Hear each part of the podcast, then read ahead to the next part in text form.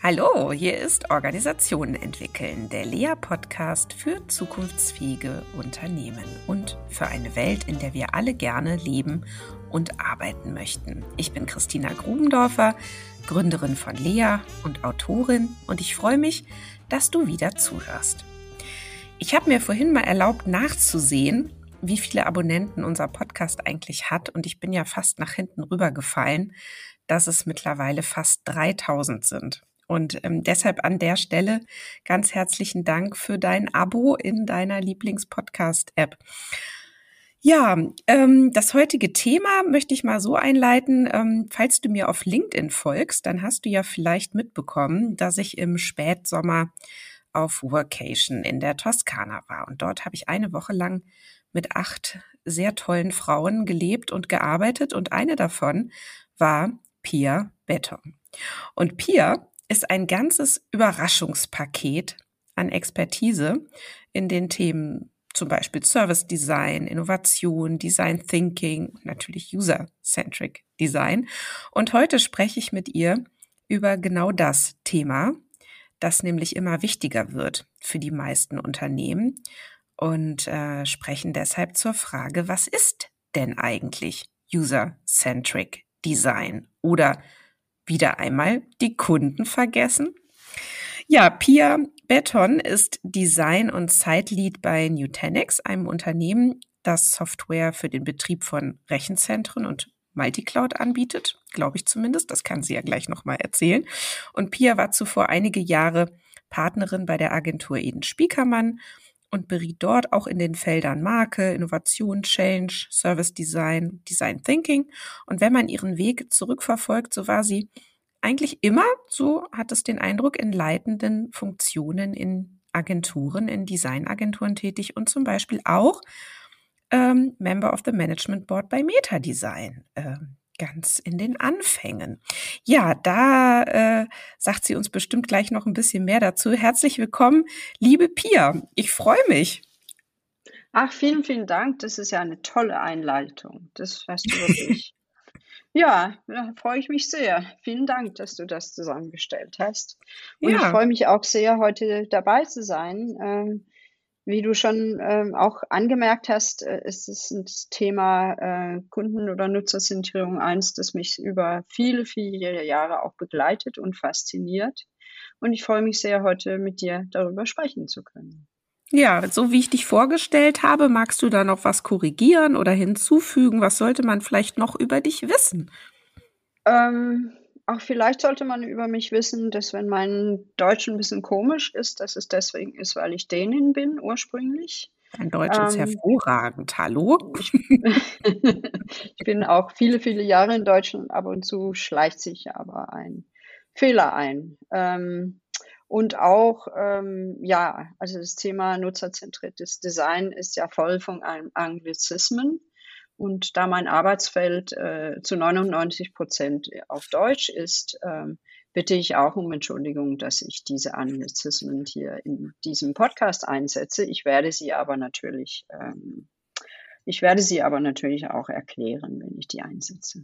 Ja, super. Können wir ja auch zusammen darauf achten, dass wir da ähm, ein bisschen äh, Licht ins Dunkle bringen. Nutzerzentriertes Design das kann man zumindest auch schon mal sagen.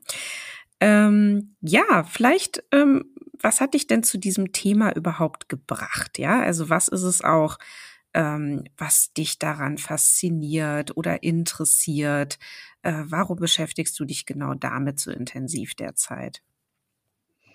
Ja, also ich, wie du schon angemerkt hast, ich habe eine lange Reise hinter mir durch die äh, Designszene und damit auch durch die Entwicklung von Design über die Jahre. Also Design ist ja zunehmend äh, digital geworden.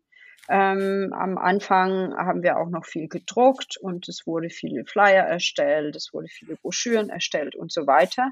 Und nach und nach ist mehr und mehr von unserer Kommunikation und von unserer Interaktion ja digital geworden.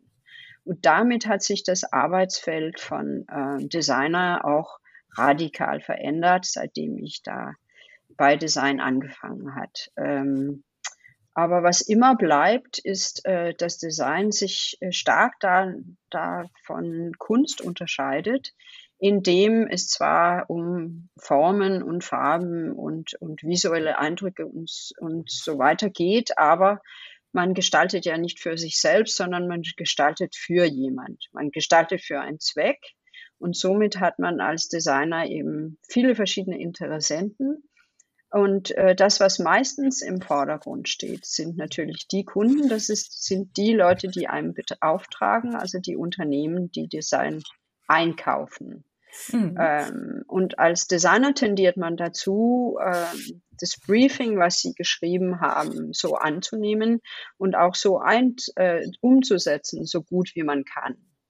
Und dabei ähm, kann es äh, vorkommen, dass man den Endnutzer, also die oder derjenige, für die das Design eigentlich gemeint ist, dann außer Acht lässt, weil ähm, man sich mehr damit beschäftigt ist, mein Projektleiter auf Kundenseite oder ist mein der Vorstand auf Kundenseite mit meiner Arbeit zu, zufrieden, als eben Fragen zu stellen, wo es darum geht, ja, aber in welchem Kontext wird das Design konsumiert, wer soll was damit erzielen und so weiter. Ähm, und, und diese Dreiklang ist ja ein Dreiklang, in dem man immer arbeitet als Designer, ähm, in dem man immer mehr Zielgruppen hat als nur eine. Und, und ja, das hat mich schon immer fasziniert. Ähm, in diesem Und wenn du jetzt sagst Dreiklang, dann meinst du zwischen Design, Kunde und äh, Auftraggeber oder?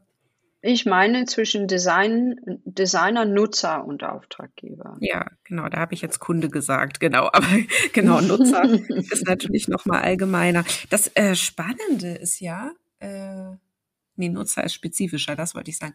Ähm, das Spannende ist ja, wenn ich dir so zuhöre, dann denke ich, ja genau, und an der Stelle, wo man eben aufhört, das zu machen, was der Kunde einem sagt, beginnt auch Beratung. Also das ist zumindest ähm, in dieser Absolutheit etwas, was ähm, wir zum Beispiel als äh, Berater, Beraterinnen ähm, immer mitnehmen, so als, als Leitgedanken. Ähm, natürlich kommt der, die Auftraggeberin und hat sich Gedanken gemacht, ne, was er oder sie möchte. Und natürlich möchte man da auch nicht unterstellen, äh, dass die den oder die Nutzerin vergessen. Und gleichzeitig ist es aber eine völlig, ähm, also ist das auch immer wieder die Erfahrung, die wir machen, zu sagen, okay, aber äh, wofür macht ihr das eigentlich alles? Ja, habt ihr, habt ihr, ähm, habt ihr darüber euch eigentlich ausgetauscht? So. Und dann könnte ich mir vorstellen, ähm, führt das ja auch noch mal zu vielen Diskussionen. Wie ist das denn, ähm, ja, in deiner Erfahrung? Also ist das so, dass du dich dann da eben auch tatsächlich an der Stelle eher als Beraterin siehst, die, die noch mal einen anderen Blick auf die Dinge erzeugt? Oder passt das gar nicht so für dich? Doch, doch, das ist schon die Rolle, die ich über Jahre gehabt habe, insbesondere in meiner Agenturzeit eben die Moderation zu übernehmen und ähm, auch die, die Klarheit zu erzeugen, dass wir ein gemeinsames Ziel verfolgen. Mhm. Ähm, und dadurch bin ich auch zu den Themen Service Design und Design Thinking gekommen. Ähm, den letzten 20 Jahre habe ich Design Thinking immer in meine Arbeit eingesetzt, um eben die Klarheit zu erzielen, ähm, was stellen wir für Ziele auf, für dem, was wir jetzt gemeinsam ähm, entwickeln wollen, welche Interessenten haben wir, was interessiert diese Interessenten, weil viele Unternehmen tendieren dazu, sich ähm, eben Statistiken anzugucken und ähm, ganz viele Zahlen, ähm, Analytics und so weiter zu nutzen. Insbesondere ähm, digitalen Bereich kann man ja ähm, das Verhalten von Nutzern ganz gut ähm, auch ähm, sehen und darstellen. Nur ähm, die Frage, also das ist die Frage, das ist die Frage, die man vor allem verfolgt, ist, was tun unser Nutzer jetzt mit unser Produkt in unser Tool, was auch immer auf unserer Website. Aber die Frage, warum tun sie, was sie tun? Oder was würden sie lieber tun? Oder was tun sie nicht gerne? Die bedarf doch eine andere Form der, ähm, der Recherche äh, des Verstehens und äh, der gemeinsam zu einem Ziel zu kommen. Vielleicht mhm. muss die Vision Vielleicht muss die Vision ein Nutzen sein, die man bei dem Kunden erzeugt. Vielleicht muss es ähm, was ganz anderes sein, als man sich anfangs vorstellt, wenn man aus Business-Sicht eben ähm, eine Designaufgabe ähm, ein Designer gibt. Mhm. Jetzt sind wir ja irgendwie schon mittendrin und gleichzeitig würde ich gerne noch mal ähm, von dieser, ich sag mal, von der Theorie, ne, erstmal noch mal so mhm. auf deine Praxis schauen und ähm, vielleicht magst du mal erzählen, was du denn eigentlich tagtäglich genau so machst. Also gibt's bei dir überhaupt eine Art Alltag? Also was sind so Tätigkeiten, die sich dann doch auch ähm, wiederholen? Oder ist ähm, eigentlich jeden Tag schon wieder alles neu und anders? Also ja, erzähl uns doch mal so einen typischen Tag oder ein, eine typische Woche in deiner Arbeit. Ja, sehr gerne. Ähm, also was du ja ähm, erzählt hast, äh, ist äh, meine Rolle bei Nutanix.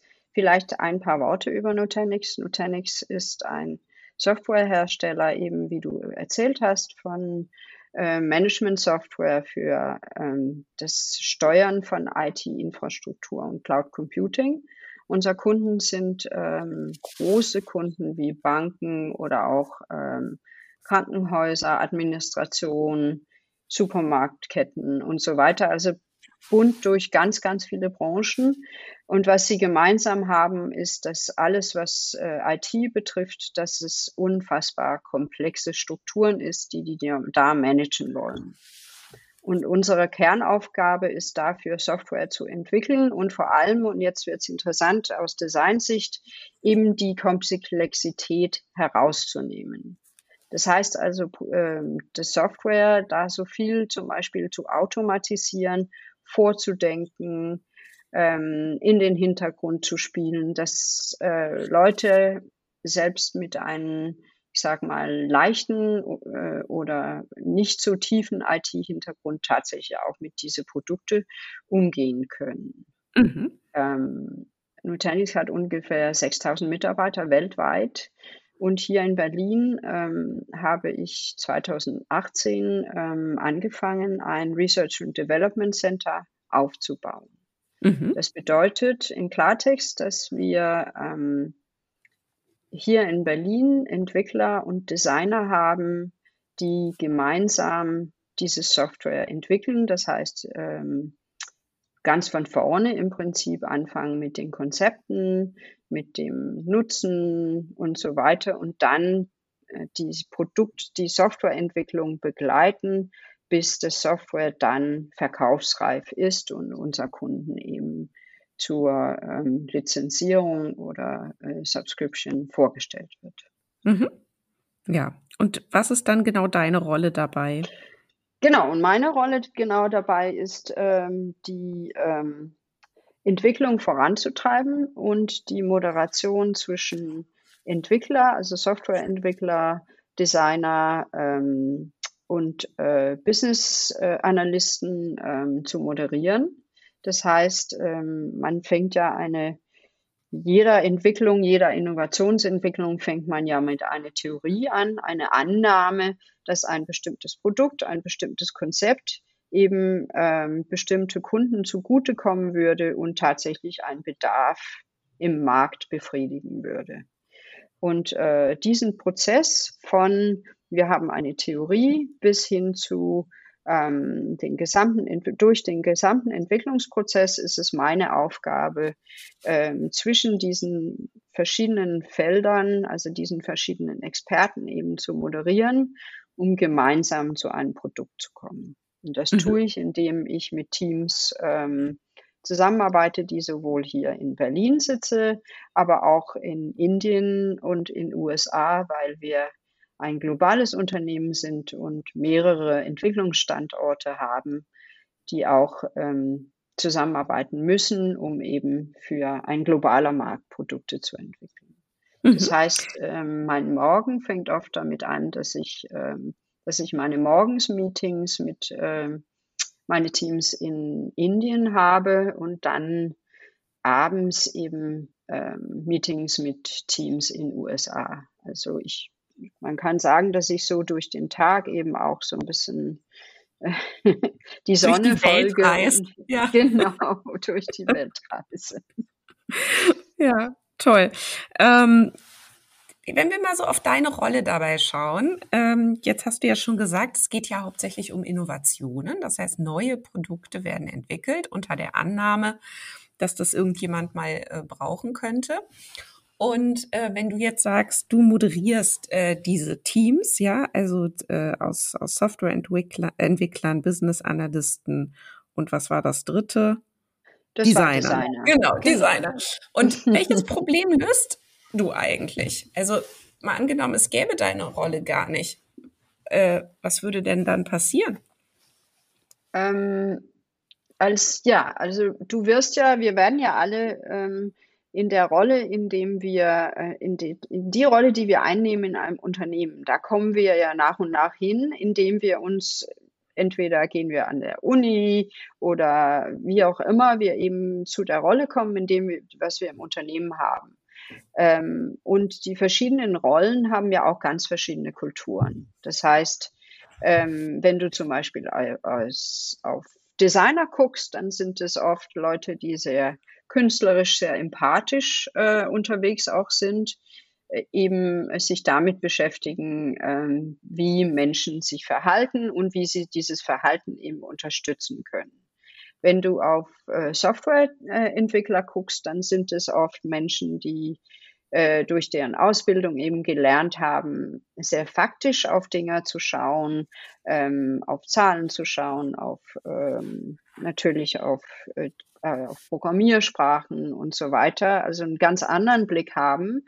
Und Leute, die aus dem, was man, was wir bei uns Produktmanagement-Ebene kommen, die schauen auf das große Bild und gucken darauf, ähm, welche äh, welche Bedürfnisse haben unsere Kunden, was ist gerade, was machen gerade unsere Konkurrenten, was ist gerade angesagt und angefragt im Markt. Und mhm. äh, diese drei Perspektiven sind grundunterschiedlich. Und äh, wir entwickeln aber das gleiche Produkt. Und am Ende muss ein Produkt stehen, was sowohl die ähm, Erwartungen von Designern, Entwicklern und auch Produktmanagern ähm, befriedigt. Das heißt, es muss, äh, es muss einen Bedarf haben, es muss verkaufbar sein, die Kunden müssen verstehen, wozu die das nutzen.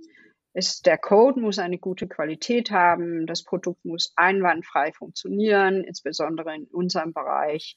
Da kann, wenn die IT und Infrastruktur, wenn der Server pl plötzlich ähm, nicht mehr ähm, antwortet, dann kann es zum Beispiel sein, dass ein ganzes Krankenhaus oder eine ganze Krankenhauskette nicht mehr arbeitsfähig sind.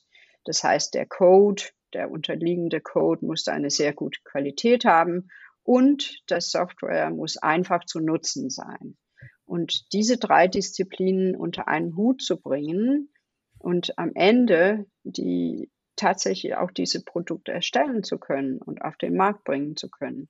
Dafür, ähm, da sehe ich meine Kernrolle, das zu ermöglichen und der, die, die, den Dialog zwischen diese drei Parteien eben zu ermöglichen. Mhm. Ähm, was würde denn tatsächlich passieren, äh, wenn du das nicht tun würdest? Also ähm, was wäre dann so was wäre dann so ein Szenario? Also klar kann man ans, ans Ergebnis denken und sagen, naja gut, dann finden die Kunden das hinterher ähm, eben nicht gut, was dabei rauskommt, äh, beziehungsweise die Nutzer, um das nochmal, ähm, um, ich muss in meinem Wording aufpassen, weil für mich ist der Kunde da immer so doppelt gemoppelt. Genau. Ähm, aber wie würden die dann, äh, also würden dann da Konflikte entstehen, würden die sich anfangen zu streiten, äh, also oder Ne? Hast du sowas schon mal erlebt? Und ähm, wenn ja, beschreib das doch gerne mal. Ja, also ich würde sagen, das ist eigentlich Alltag bei uns, ähm, dass wir uns streiten, aber eine Streitkultur ist ja auch, hat ja auch viel Gutes. Die ja. muss nur positiv enden. Ne? Es ist ja eben, wenn man, wie ich eben erläutert habe, diese drei sehr verschiedene Perspektiven zusammenbringt, dann entsteht entweder Magie oder Chaos. sag ich mal. und wie Chaos aussieht, ist das, was ich verstanden habe, dass du gerne wissen würdest. Ähm, Chaos sieht so aus, eben da bei uns in der Softwareentwicklung ähm, traditionell auch bei uns äh, Designer eher in der Minderheit sind, äh, sieht es so aus, dass die Designer sehr oft in den Projekten eben übertrumpft werden von entweder Produktmanager, die eine klare Vorstellung davon haben, wie aus deren Sicht das Produkt heraussehen soll, oder Entwickler, die auch eben äh, deren Sicht durchsetzen können. Und dabei würde ja was fehlen, und zwar diese empathische Sicht, die sagt, aber warte mal, muss das jetzt so komplex sein oder können wir das jetzt vereinfachen? Können wir diesen mhm. Nutzerflow, also diese, diese Arbeits, ähm, diese eine Arbeitsvorgang eines Menschen, der jeden Tag das vielleicht fünfmal machen muss, können wir das noch weiter vereinfachen oder noch besser verstehen, wie es, wie es für ihn oder für sie noch einfacher machen können. Und ähm, in diesem Konfliktfeld ist es leider oft Design, der verliert, weil es eben nicht so einfach messbar ist. Also mhm. Also der Erfolg von ProduktmanagerInnen messbar ist, messbar in wie oft verkaufen wir ein Produkt und äh, der Erfolg von Entwickler ist messbar in funktioniert unser Software, was ist der Downtime, gibt es wie viele Fehlermeldungen kommen und so weiter. Und die Quantifizierung von der Nutzen von Design, von einem guten Nutzererlebnis, das ist etwas schwieriger zu quantifizieren. Mhm. Und äh, bekommst du dann manchmal die Rückmeldung, oh, Pia, jetzt nerv doch nicht und meine Güte, es geht halt jetzt nicht anders oder äh, das wird zu teuer oder also was sind so die Dinge, mit denen du dich dann wiederum rumschlagen musst, wenn du dann eben genau dann für den oder die Nutzerin eintrittst? Also ja, wenn wir beim Nutzer anfangen, ist es ähm, sehr oft den Einwand, aber wir kennen doch unser Kunden, wir kennen doch unseren Nutzer. Wir müssen die doch nicht fragen. Oder können wir mhm. warten und die erst fragen, wenn das Software da ist, wenn wir eine, einen Prototypen entwickelt haben? Warum müssen wir vorab ähm, fragen, was die so tun in deren Alltag? Das wissen wir ja alles. Also das ist so vorneweg der Aufwand, wenn man sagt, ja schön, dass Sie, Sie jetzt eine Beschreibung geschrieben haben äh, über dem, wie Sie sich vorstellen, dass das Produkt aussieht. Aber wir als Designer möchten nochmal den, die Kundenperspektive besser verstehen. Also zum mhm. Beispiel, in welchem Umfeld unser Software genutzt wird und so weiter. Also es ist ein Auf Einwand, der oft ähm, äh, kommt, weil das verlangsamt ja aus deren Sicht die Entwicklung so ein bisschen. Ähm, ja. und, und Geschwindigkeit, wie du dich sicherlich vorstellen kannst, ist das A und O bei uns auch in der Branche. Ähm, das ist so, ja, immer Geschwindigkeit oder Tiefe. Das ist äh, auf jeden Fall eine mhm. Konflikt. Ein anderer Konflikt ist auch der, zu sagen, ja, aber können wir Sachen automatisieren, so dass der Kunde es gar nicht tun muss. Aber mhm. ähm, der Software das tut im Hintergrund für dich. Und das, je mehr man automatisiert, je mehr muss man natürlich Code schreiben. Je mehr müssen die Entwickler die eben diese Software entwickeln, je mehr müssen sie tun und je mehr Arbeitszeit geht darauf. Ähm, mhm. Das ist natürlich auch ein Einwand. Das heißt, es ist immer diese Kosten-Nutzen-Rechnung, die man konstant eben in unserem Umfeld abwägen muss. Ja, ähm, wo wir bei Kosten-Nutzen genau. sind, wäre ja die spannende Frage, äh, wie viel trägt denn das hinterher zum Produkterfolg bei? Also gibt es dazu Erkenntnisse? zu sagen, na ja, also wenn das Design halt so ist, dass die Nutzer ähm, äh, das nicht verstehen oder unzufrieden damit sind oder es äh, eigentlich lieber anders hätten, dann, dann verkauft es sich dann eben auch nicht so gut. Oder ähm, woran kann man da auch den Erfolg messen? dieser. Ja, dieses, da, äh, da kommen ja die, da kommen ja die ähm, Zahlen. Also nehmen wir mal, gehen wir mal von, von IT-Softwareentwicklung weg, weil das ist ein sehr komplexes Thema. Gehen wir zu was Einfachem mal, die wir alle kennen, sowas wie zum Beispiel ähm, ein App, mit dem man Essen bestellen kann. Nur um ein Beispiel zu haben. Mhm. Da kann man ja messen, zum Beispiel, wenn ein ein App, wenn, wenn da am Anfang von dem, wie ich mich anmelde, wenn plötzlich sehr viel Komplexität da ist und, und dieses App oder will ganz viele Informationen von mir, dann breche ich vielleicht ab, weil ich keinen Bock drauf habe. Ähm, und das wird ja, kann man ja alles messen. Ne? Und deswegen kann man den Erfolg von, von UX messen, indem man auf den Zahlen schaut und sagt, wie zum Beispiel, wie lange da nutzt ein, hat ein, braucht ein Nutzer durchschnittlich, um ein, etwas auszufüllen? Oder wo brechen sie typisch ab? Oder ähm, wie groß ist die Wahrscheinlichkeit der Conversion, also dass tatsächlich, dass sie Essen bestellen in dem Fall oder dass sie was kaufen und so weiter. Das kann man dann in den Zahlen messen. Ähm, und das ist dann da, dann fängt so ein Arbeitsablauf an, wo man ständig versucht zu verbessern, so kleine Verbesserungen und dann wieder misst. Das ist, wenn man wenn das Produkt ist ja nicht fertig, wenn es released wird. Das Produkt wird ja ständig erweitert. Wir kennen das alle, wenn wir ein App aufmachen und dann ist plötzlich irgendwas anderes, als es gestern war. Dann werden wir erstmal irritiert. Mhm. Ähm, aber das sind eben diese Optimierungen, die ständig ja. stattfinden. Ja, wenn wir jetzt mal so auf die Unternehmen schauen, die eben äh, Produkte entwickeln du hast ja wahrscheinlich auch einen ganz guten Überblick über deine vielen Jahre Berufserfahrung, bist du sehr gut vernetzt und so weiter. Was ist denn so dein Eindruck? Ähm, wie viel Wert wird denn da mittlerweile auch drauf gelegt, dass es solche Rollen gibt, wie du sie auch inne hast? Also Personen, die dann eben und Funktionen, die darauf achten, dass UX äh, eben nicht hinten rüberfällt. Hm, wo stehen denn die Unternehmen da aus deiner Sicht im Moment? Ist das denn, genau, ist das alles schon total selbstverständlich? Oder ist es eher so, dass viele da das eigentlich eher noch nicht machen und an der Stelle eher sparen und, und sagen, nee, ähm, das machen schon die Entwicklungsteams, die achten da schon genug drauf, oder? Ja, das ist eine sehr gute Frage, weil ähm, die Unternehmen, es gibt ja viel, was du im Netz sozusagen downloaden kannst. Wenn du jetzt, ich sag mal, ein MeToo-App, es gibt ja viele Unternehmen, die bringen ganz viele Apps auf den Markt mit so ganz banale Funktionen wie ich kann eben messen, wie schnell ich laufe oder sowas. Ne? Da geht mhm. es ja bei den Unternehmen nicht so sehr um diesen Kernnutzen der Nutzer, sondern es geht um die Nutzerdaten. Ja. Und so, solche Unternehmen, die legen nicht großen Wert auf UX, weil die da was machen, was viele schon gemacht haben. Und die nutzen dann eher, wie du sagst, Softwareentwickler und, und Standardkomponenten, die man eben im Netz downloaden kann. Das kann man mhm. sich ja mit so einem Standardbaukasten ganz viel zusammenstellen.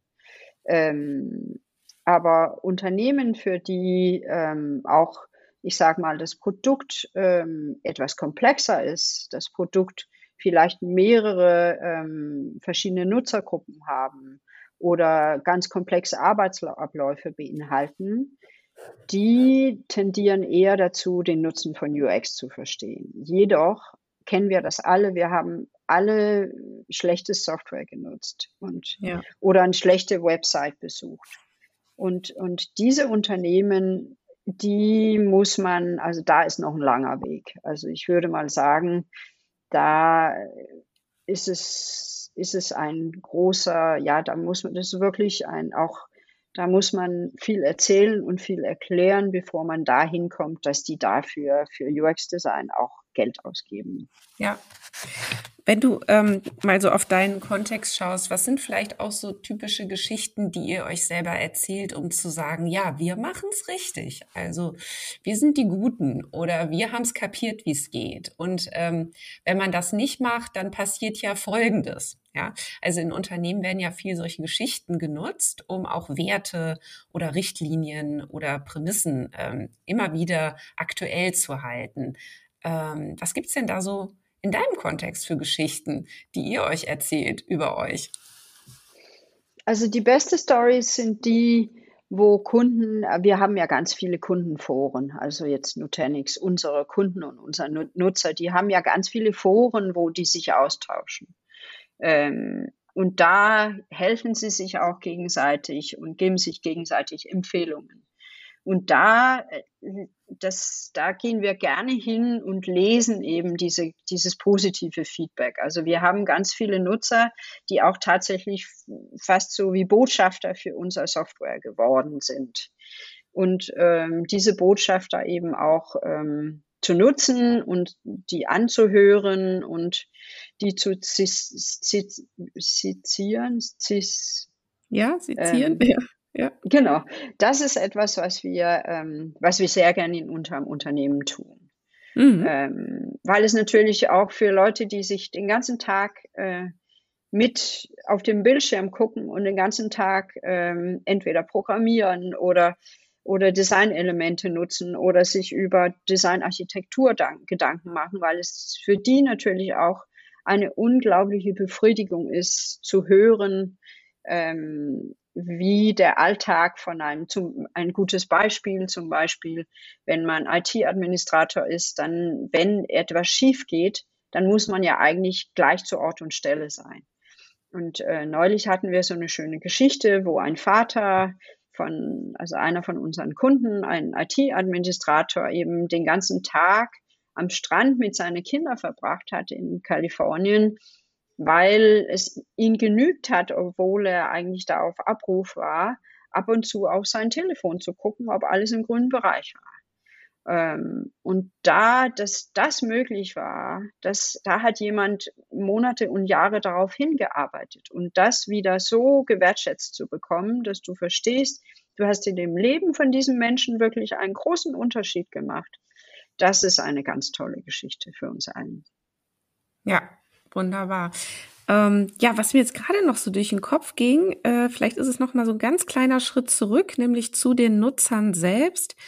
Ähm, wenn man so mit Innovationsteams spricht, dann finde ich, gibt es da ja so ganz verschiedene Auffassungen darüber, wie viel Sinn das auch macht, ähm, eng mit den Nutzern zusammenzuarbeiten während eines Entwicklungsprozesses. Und was ich dann nämlich öfter mal höre und was manchmal für mich einerseits so ein bisschen als Ausrede klingt und dann aber auch wieder gleichzeitig sehr plausibel klingt, ist, wenn die dann sagen, ja, die wissen das doch selber gar nicht. Oder die wissen das doch noch überhaupt gar nicht. Also bevor die nicht gesehen haben, was wir ihnen anbieten, wie sie das dann nutzen können, können sie doch überhaupt gar nicht sagen, ob sie das gut finden oder was sie brauchen. Und das merken sie doch erst, wenn sie es dann plötzlich in den Händen halten oder wenn sie es dann anwenden und dann sagen, wow, das hätte ich mir ja nie vorher vorstellen können, aber jetzt, wo ich sehe, das ist genial, damit will ich arbeiten, das will ich unbedingt haben. Ne? Und das, das sind nämlich Geschichten, die mir dann häufig so Innovationsteams erzählen, die dann sagen, ja, pff,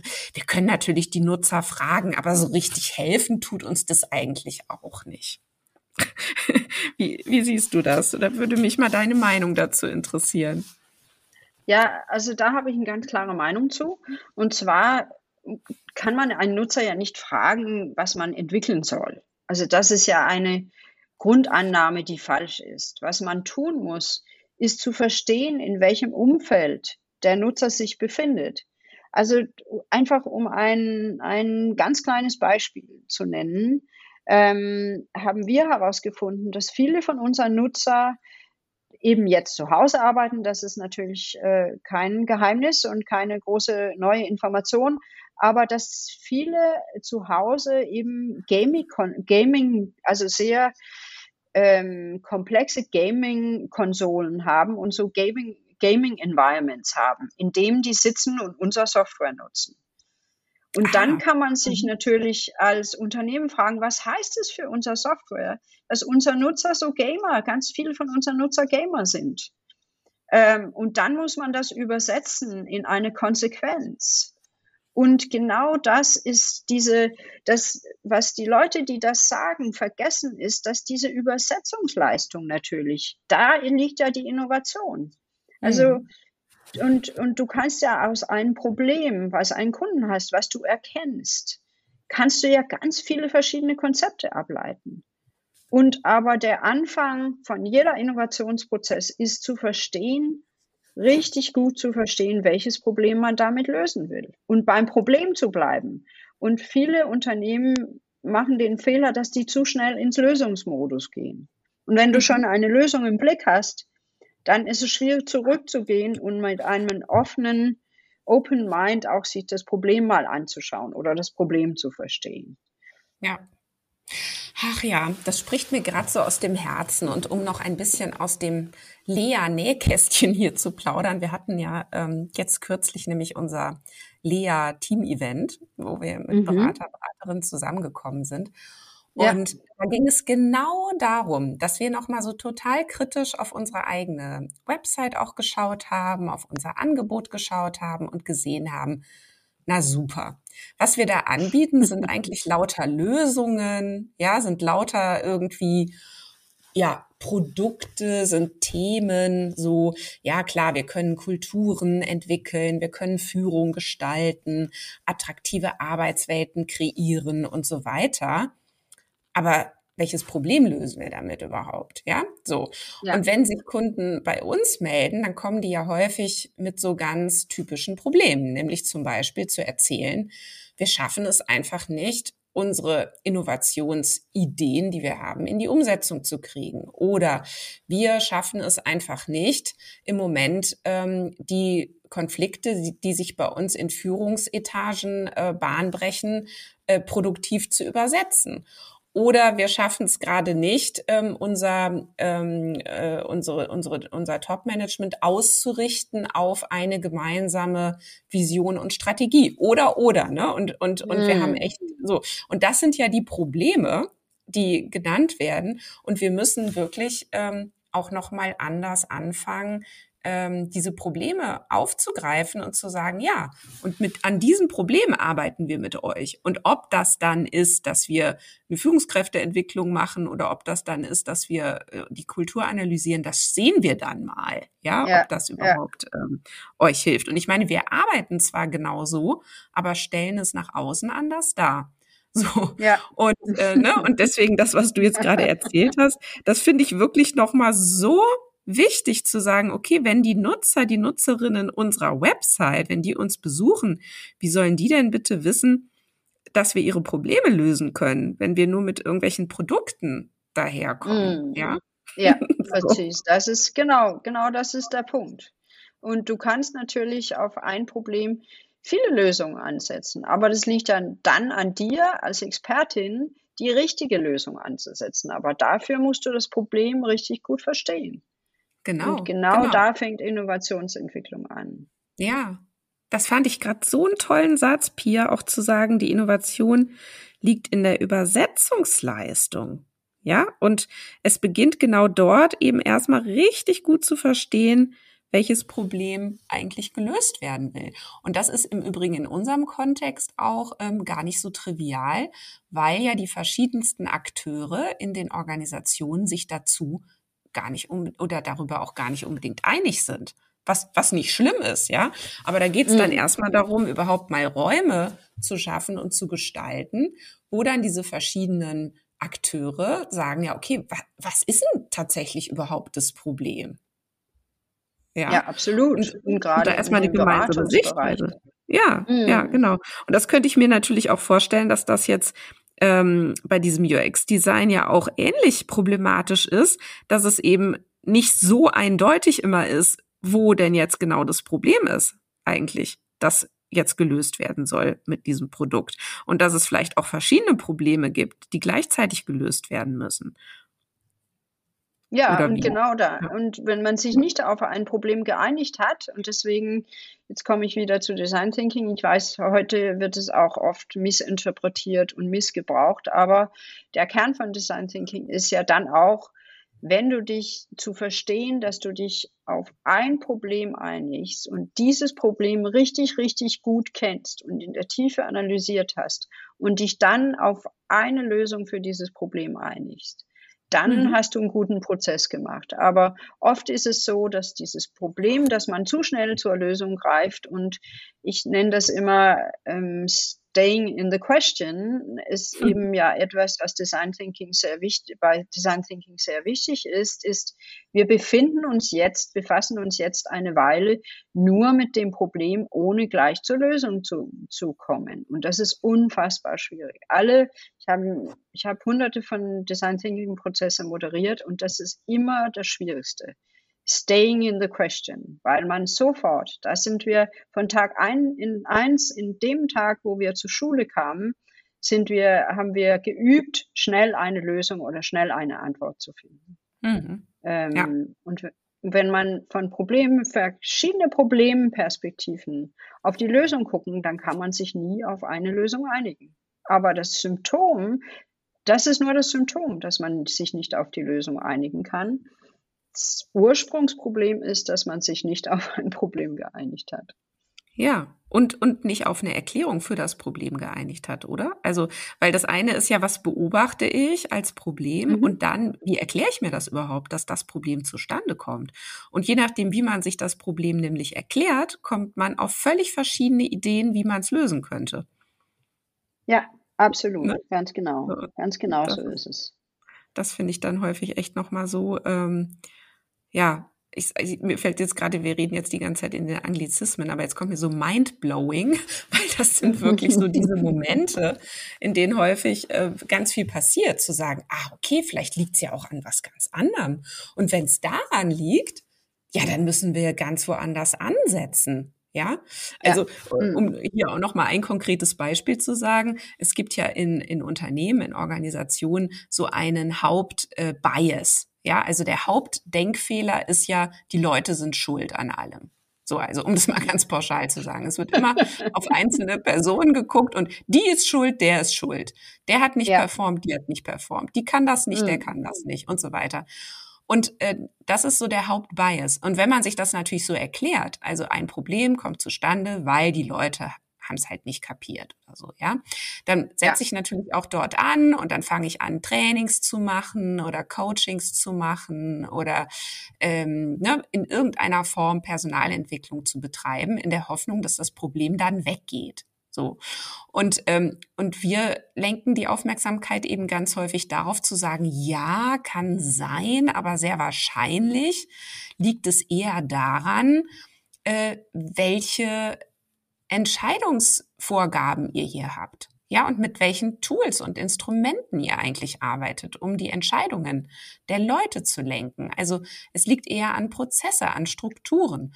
Und wenn es daran liegt, dann muss man dort ansetzen. Und dann kann man nämlich noch so viele Trainings machen und noch so viele Coachings machen, dann wird sich das Problem nicht lösen. Ja, sondern man muss eben sagen, okay, wir schaffen mal unsere komische Zielvereinbarung ab weil die führt total zu Wettbewerb und Konkurrenz und dann kriegen wir hier nie unsere Innovation umgesetzt. Ja, zum Beispiel. Ja. So. Ja. Und also das triggert das gerade so bei mir an. Ähm, was würdest du denn vielleicht so zum Schluss, hui, jetzt haben wir ja schon, jetzt müssen wir, jetzt müssen wir zum Ende kommen. Oh, Aber ja, spannend. wirklich. was würdest du denn, ähm, was würdest du denn noch so mitgeben als Empfehlung? Was sind denn gute Fragen? Vielleicht deine drei Lieblingsfragen, äh, wie man den Nutzer, die Nutzerin immer wieder ins Spiel bringen kann, wie man die Aufmerksamkeit darauf lenken kann. Ähm, ja, das sind eigentlich super banale Fragen. Ähm, also die Frage eins ist, kennen wir unseren Nutzer? Ähm, die Frage zwei ist, äh, und da waren wir ja schon eben jetzt äh, in unser Gespräch, ähm, wissen wir, welches Problem wir lösen wollen oder welches Verhalten wir auslösen wollen? Und drei, wie wollen wir Erfolg messen? Also mhm. was ist gut? Was ist the definition von done oder the definition von good? Das sind ja. die drei Fragen, die, und zwar nicht die Definition von good in meinem Leben, sondern im Leben von unseren Nutzern. Ja, wunderbar. Vielen Dank, liebe Pia. Und äh, ja, ich denke, gerne. Ne? Und ich denke, da können wir auch noch mal weiter äh, drüber reden. Ich freue mich auch, dass wir dazu ganz bald auch wieder Gelegenheit haben. Absolut. Also, bis bald, Pia. Tschüss. Bis bald. Tschüss. Ja, das war Organisationen entwickeln, der Lea-Podcast für zukunftsfähige Unternehmen. Danke, dass du wieder deine Zeit mit mir verbracht hast. Gefällt dir mein Podcast? Dann würde ich mich riesig freuen, wenn du den Podcast in deinem Netzwerk weiterempfiehlst. Und falls du über Apple Podcast oder Spotify hörst, dann gib uns doch auch gleich fünf Sterne. Das hilft uns enorm dabei, weitere Menschen zu erreichen, denen es auch ein Anliegen ist, eine Welt zu schaffen, in der wir alle gerne leben und arbeiten möchten. Tschüss, bis zum nächsten Mal.